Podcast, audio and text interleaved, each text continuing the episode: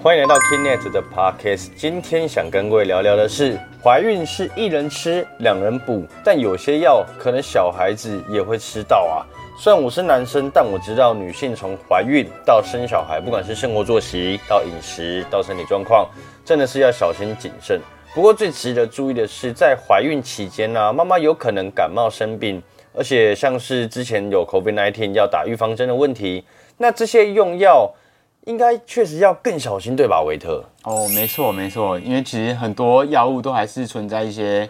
呃可能会影响胎儿发育的风险呐、哦，对，所以这件事情的确是需要更被谨慎检视的。了解。那从过往的经验来看呢、就是有的妈妈在怀孕期间，就是有没有注意的用药对小孩有造成影响的这种案例吗？哦，的确有，而且这件事情其实很是蛮严重的一个历史事件这样子。哦，是一个很著名的一个新闻吗？哦，现在可能大家比较可能淡忘掉，也不会淡，也不会淡忘，就它就是一个存在我们就药物发展史上一个很很重要的一个事件。OK，那就是在二十世纪的时候啊，那个时候有一个药物叫做萨利多麦。萨利多麦。对，那这个药物啊，它被开发出来，其实最主要也是为了孕妇。嗯，它那时候一开始开发出来的时候啊，是为了缓解，因为孕妇有时候会产生就是孕吐、恶心、呕吐的症状嘛。对，所以那个时候这个药物主要是用来改善孕妇这个孕吐的症状用的。嗯哦，那的确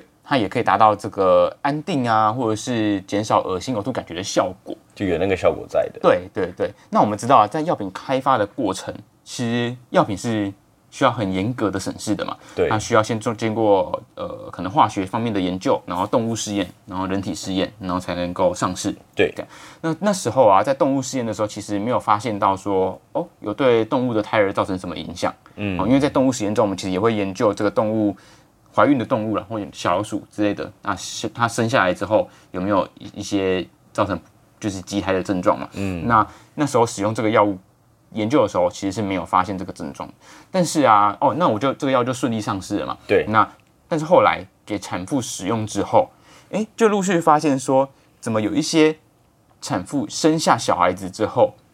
他们的四肢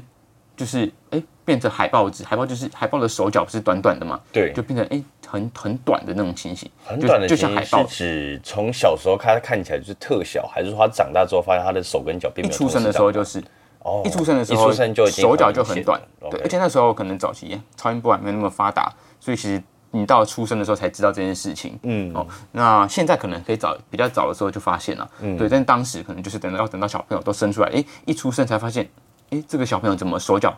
不正常，这样子，就是有有有畸胎的症状，那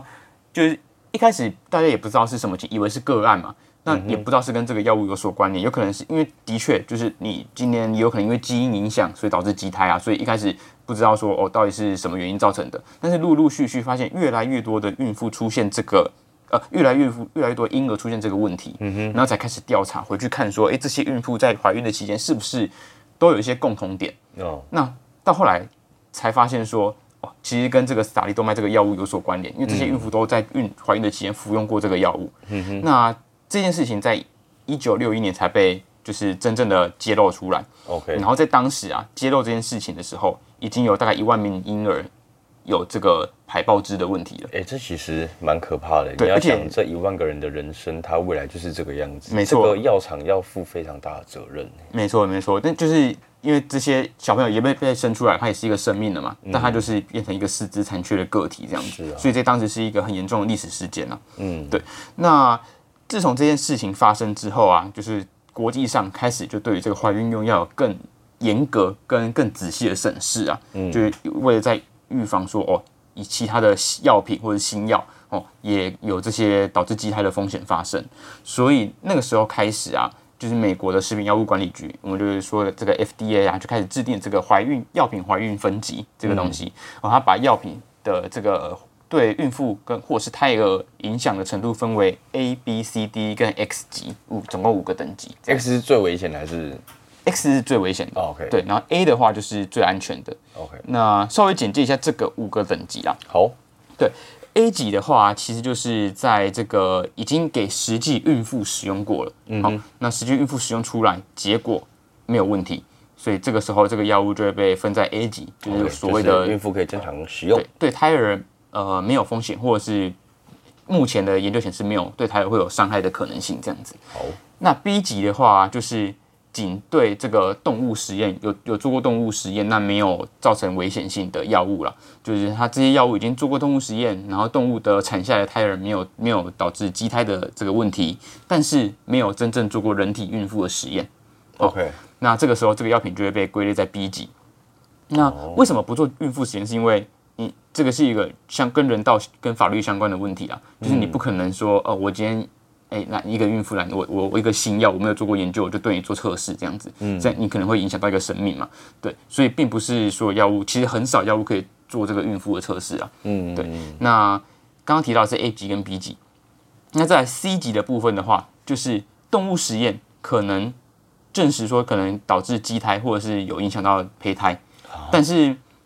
没有没有还对真正人类怀孕的妇女做实验，等等等，这个才到 C 级就已经有一个确定在动物实验上有造成这个问题，那还是会有孕妇选择去吃这个药物。临床上还是有可能会使用，因为我们没有实际证据说孕妇使用会出现问题，因为他没有做过孕妇的实验嘛。虽然说动物研究起来可可能有造成危险性，对，但是你没有孕妇直接的证据证明说这个药物在人类不能使用，嗯嗯，哦，就像有些杀虫剂，你为什么可以喷喷洒蚊虫，但是对人类不会影响，哦。对，就是这种概念，好，因为它可能会杀虫，但是不一定对人类身体会造成影响，对，那这种药物会被归类在 C 级啦，那从 C 级开始啊，其实应该说从 B 级开始，因为 A 级就是确定可以用，B 级开始的话，其实我们都要评估这个呃利弊分析啊，就是说，哎、你今天用这个药，哎、存在风险，但你不用风险更大，嗯，那我们可能还是得使用这个药物这样子。那刚刚提到的是 C 级，那 D 级的话，A、B、C、D 的 D D 级的话，就是证实可能对人类胎儿有危险，哦，但是特殊情况下还是得使用。有没有一个举例，就是什么样的特殊情况？呃，譬如譬如说一些类固醇的药物，它可能会归类在低级。那这个时候，如果你今天呃可能妈妈存在一些自体免疫疾病，那这个疾病它有可能会导致流产的风险啊。嗯，那你你要你你要流产还是要要吃，要吃，让让这个胎儿能够顺利生产出来？嗯这个时候就是要评估一下这个利弊风险。嗯嗯嗯，对，所以这个这类的药物，第一级的药物也不是说就完全不能使用。所以今天如果医生评估有需要使用的时候，我们还是会给予病人使用这类的药物。哦但是当然，如果你今天有使用这类药物，在做产检的时候，我们就会更做更仔细仔细的检测。我刚好听到一个重点，所以你是指类固醇是对胎儿是有危险的吗？呃，类固醇也有分强度，对，哦不同强度的类固醇的话，造成的这个风险也会有所不同哦。然后或者是外用的类固醇跟内服的类固醇，其实也是有所差异的。哦，那肯定对，嗯所以也不是说呃，它类固醇是一类的药了，那这一类的药里面每一个成分其实都有各自的风险等级，对，所以还是要去针对个别的药物做这个审视，这样子。明白。那最后一个刚刚提到最严重就是 X 级、差级然后，但这个就是确定会对胎儿造成严重危害的药物。嗯，比如说刚刚前面提到这个萨利多麦这种药物，它就是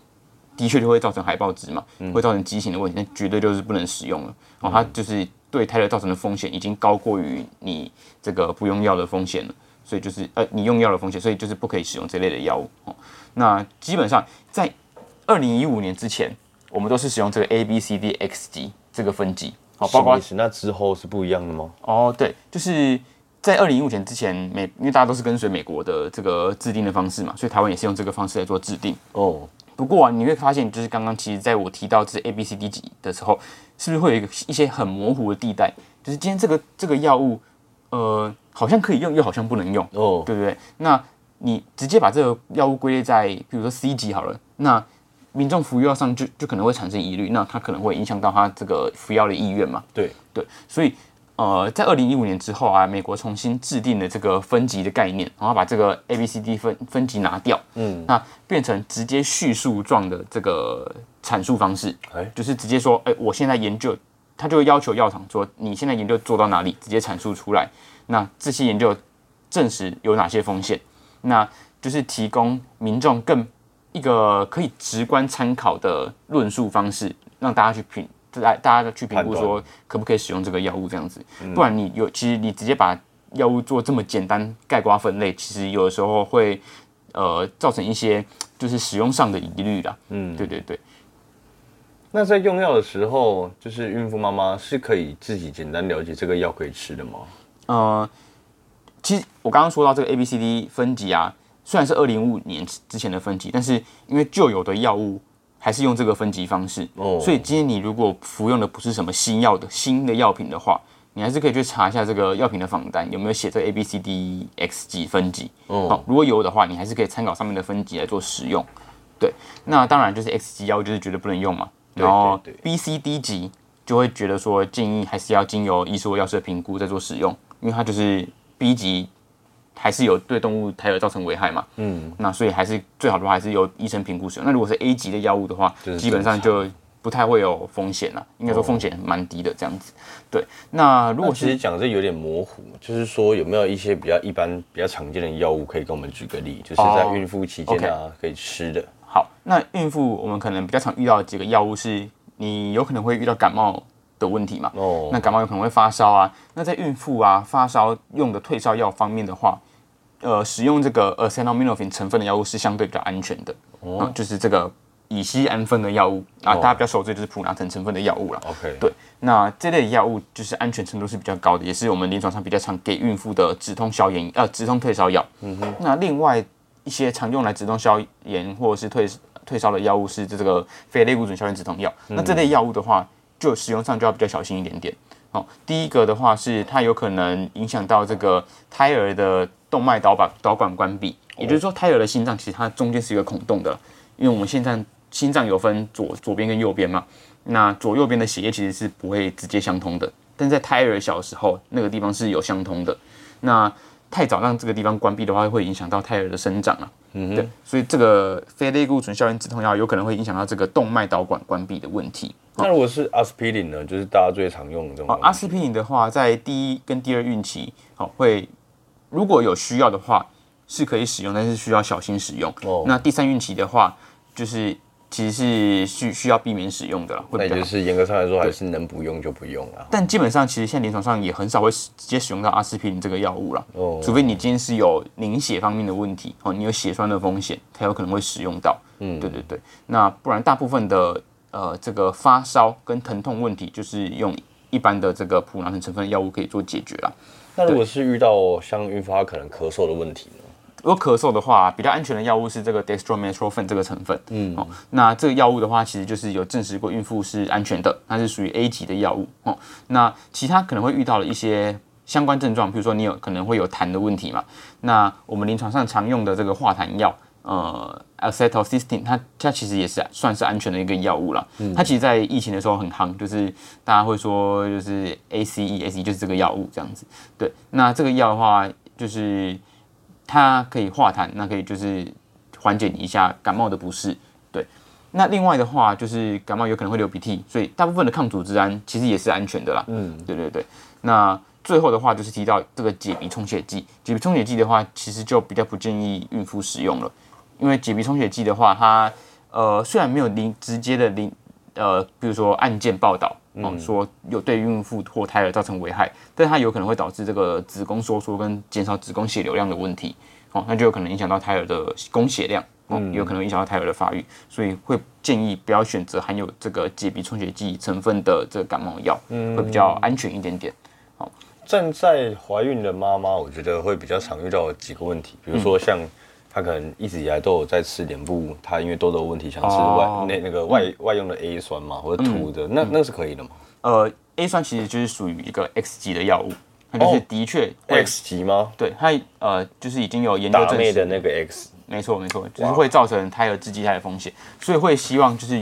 呃要准备怀孕的妇女应该要提早停用 A 酸口服 A 酸了、哎、这边对画个重点，画个重点。对，所以如果你今天是备孕期的话，还是会建议，如果你有在使用 A 酸的话，会就是最好是跟你的皮肤科医生做咨询，看什么时候要开始停用，嗯，然后停用期间多久，然后多久后才可以怀孕这样子。对，刚有提到是类固醇不行嘛？呃，类固醇的话也不是，就是它是属于比较模糊地带的啦，就是要评估一下利利弊风险哦，因为有时候还有些形象还是会需要使用到类固醇。那如果孕妇她可能有一些就是湿疹啊，很痒，嗯那这个时候不是都会开一些那种皮肤发痒病的那种药膏？那它、嗯或者是口服，那是可以吃的吗？呃，那个那类的药物的话，就是属于抗组织胺了，那是基本上是相对安全的药物这样子。大部分抗组织胺大部分都是 B 级的药，那有少部分是 C 级的，但通常剂量也不会太高。那呃，抗组织胺的使用上历史也都蛮悠久的嘛，所以其实一般来说，在正常剂量使用下都还算安全呐。但当然还是会希望就是经由医生或药师评估过之后再来使用，会比较安全一点点。那如果就是因为我想帮大家问嘛，嗯。我觉得他们怀孕期间的妇女会遇到的问题。哦，如果她这个时候她觉得脸不好看，想去打个肉毒杆菌，可以吗？肉毒杆菌的话，通常还是不会建议做施打。为什么？因为就是脸不好看这件事情，可以怀孕后再来解决嘛。哦，对对对对。就像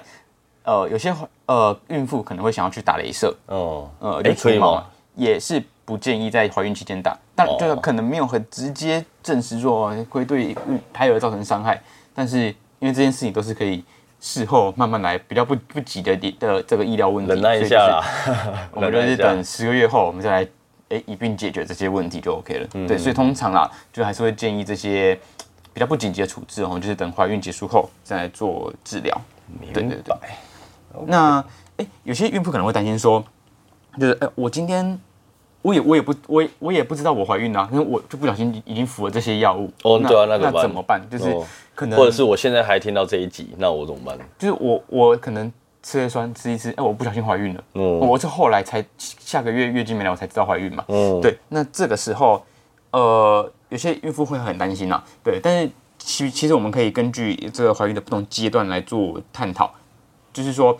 呃，今天对这个药物对胎儿影响的程度。可能会取决于药物的剂量、服用时间的长短啊、毒性的强弱等等的哦。然后在胎儿成长的不同时期，影响也会有所不同哦。譬如说，在最一开始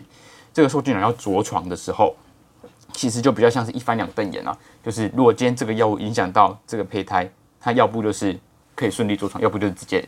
流掉。嗯，对。所以其实在这个阶段是比较不用做太多担心的，因为。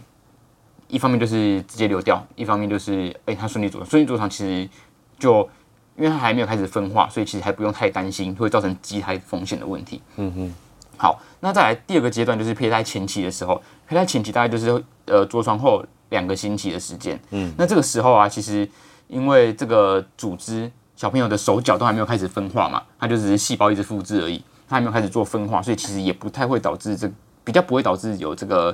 畸胎的问题啦。对对对，所以在第第一期就是着床的时候，跟着床分化前期的时候，其实风险是相对比较低一些些。那风险最高的会在第三期跟第四期，就是胚胎开始呃哦，就是器官开始成长的时候，开始发育的时候，这个时候药物就的确比较容易影响到这个胚胎的发育。哎，那这个时期大概是怀孕的前三个月的时间。对，那这个时候如果有使用药物。就是你有使用高风险药物的话，那的确在产检的时候就要做比较仔细的检查。那也会建议说，告诉你的这个妇产科医师说，你你曾经服用过哪些药物，那医生就会知道说，哎，他相对应要做哪些检测这样子，或者在操做这个照超音波的时候，可能会多帮你留意一下这个胎儿的发展。对，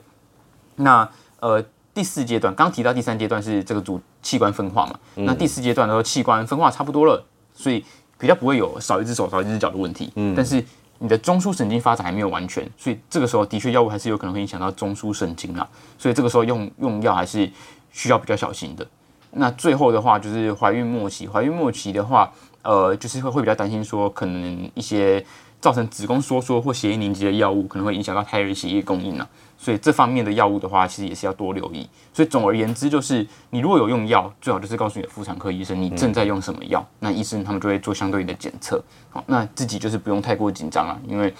就是做好呃这个检测，那你已经知道已经怀孕了嘛，就是停用这些药物，这样就做做好对应的方式，这样就 OK 了。好，OK。那刚刚也有提到，就是说 COVID-19，它那个时候是有呼吁孕妇是可以施打的。那最近因为现在也是蛮现在秋天嘛，这几个月你也发现就蛮多流行性感冒，那也会去呼吁民众要去打这些流感疫苗。那这些也是孕妇可以打的吗？OK，好，呃，COVID-19 疫苗的话，因为它没有，呃，目前没有证据显示说会对孕妇胎儿造成影响啊，所以。当时因为 COVID-19 正流行的时候，我们也还没有专业性的药物可以做治疗嘛，所以当下都是建议说孕妇会就还是要建议做施打。而且因为孕妇也是高风险族群啊，就是流流呃感染后容易导致重症的族群，所以也是会优先施打这个 COVID-19 疫苗这样子。对，那到这个建议到现在目前还是维持不变，就是如果你今天是孕妇的话，还是会建议优先施打疫苗，呃 COVID-19 疫苗。那流感的部分的话，其实也是一样的，哈，就是流感疫苗啊，其实也是没有对目前没有研究证实对孕妇会造成损害，嗯，然后也是因为孕妇是这个罹患流感发生重症的高风险族群啊，那你今天如果重症的话，也更影响到胎儿的健康，所以也会建议孕妇应该要优先施打流感疫苗。那施打流感疫苗另外一个原因是因为胎儿刚出生的时候是不适合打流感疫苗的，好，因为它有要到六个月的六个月以上。才可以打流感疫苗。那在零到是先让妈妈传给小朋友的概念，就是先让妈妈有一些抗体可以提供给小朋友，让他在出生的时候，因为小朋友其实也会感染流感了，嗯，就是出生的时候还是有一些抵抗力的这样子。对，那其他疫苗的话，其其实大家可以这样分，就是如果今天你施打的疫苗是呃有活性的疫苗，有活性的疫苗，那就是。有活的病毒在里面嘛？那在怀孕期间就通常会不建议做施打，像是呃这类的活性疫苗的话，比较像是这个麻疹、腮腺炎跟德国麻疹疫苗，就是我们所谓的 MNR 疫苗了，或者是水痘、带状疱疹疫苗，这些疫苗的话就会比较不建议在孕妇怀孕期间做试打。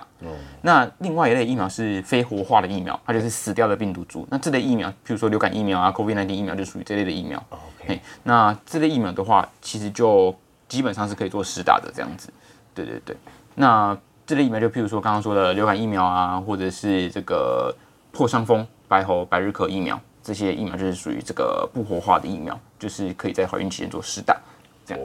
，OK OK。那今天小朋友出生之后啊，然后有些妈妈也会亲自喂嘛，就是所谓的哺乳嘛。嗯。那哺乳期间，我可以让妈妈们解放吗？就是指他们能该吃什么就吃什么，该做什么医美就做什么医美吗？呃，其实还是会。有一些担心在了，哦，对，那主要你说医美这个部分的话，像前面提到的除毛，应该就就没有问题。哦，除毛就镭射就到这个就到还好，因为它不是全身吸收血液循环。那打肉毒呢？吃 A 酸呢？这些？呃，这个就还是有可能会有造成影响，但是建议，呃，这个的话，它的风险分级就会不太一样。对，那基本上你问药师，药师可以去帮你做查询，它这些药物会不会分入分泌到乳汁里面了？因为我们会会担心这些问题，就是嗯，就是因为妈妈可能会有喂母奶的问题嘛。对，那小朋友可能会透过母奶吸收到这些药物。对对。所以如果这些药物今天是一些分子比较小、脂溶性比较高，或者是蛋白质亲和力比较比较差的药，哦，它就比较容易透过血液分布进到这个呃乳汁里面，就有可能透过母奶被小朋友吸收到，所以。这类的药物通常就会建议说，就是可能要考虑不要这个使用药期间不要哺乳了，就是使用配方奶这样子。对，但是这这些药物是哪一些的话，可能就是还是要去直接拿你的药物去询问药师啊，他可以帮你做查询这样子。对，那如果是相对比较不会分泌到分泌到这个乳汁里面的药物的话，其实基本上就没有问题，就可以正常服用这样。基本上我这样听下来，其实如果你是正在怀孕的妈妈，或是你刚生完把小孩子产出来的妈妈。我还是会建议你，就是把你正在服用或是任何的医疗的相关的的活动，就是跟你的医生去做讨论，可以或不可以，让医生去帮你做评估，不要自己不知道，然后就自己就随便这样做了，不要去影响到下一代。嗯，没错没错。OK，我觉得这集也是知识含量非常足够的一集。如果你是正在怀孕的的妈妈，非常好，你有听到这一集是非常好的事。嗯，就是还是要多留一些可能对胎儿造成影响的东西啦。没错，没错。OK，感谢各位听众一路听到这个地方，那我们也可以期待下一集内容。各位，拜拜，拜拜。感谢各位听众的收听，未来还会持续更新更多的健康知识，可以点击资讯栏的连接到 Kinet 的官方网站，里面有更详细的健康内容及新闻，或是到我们的脸书、IG、TikTok follow 我们。不要错过各种活动内容喽，拜拜。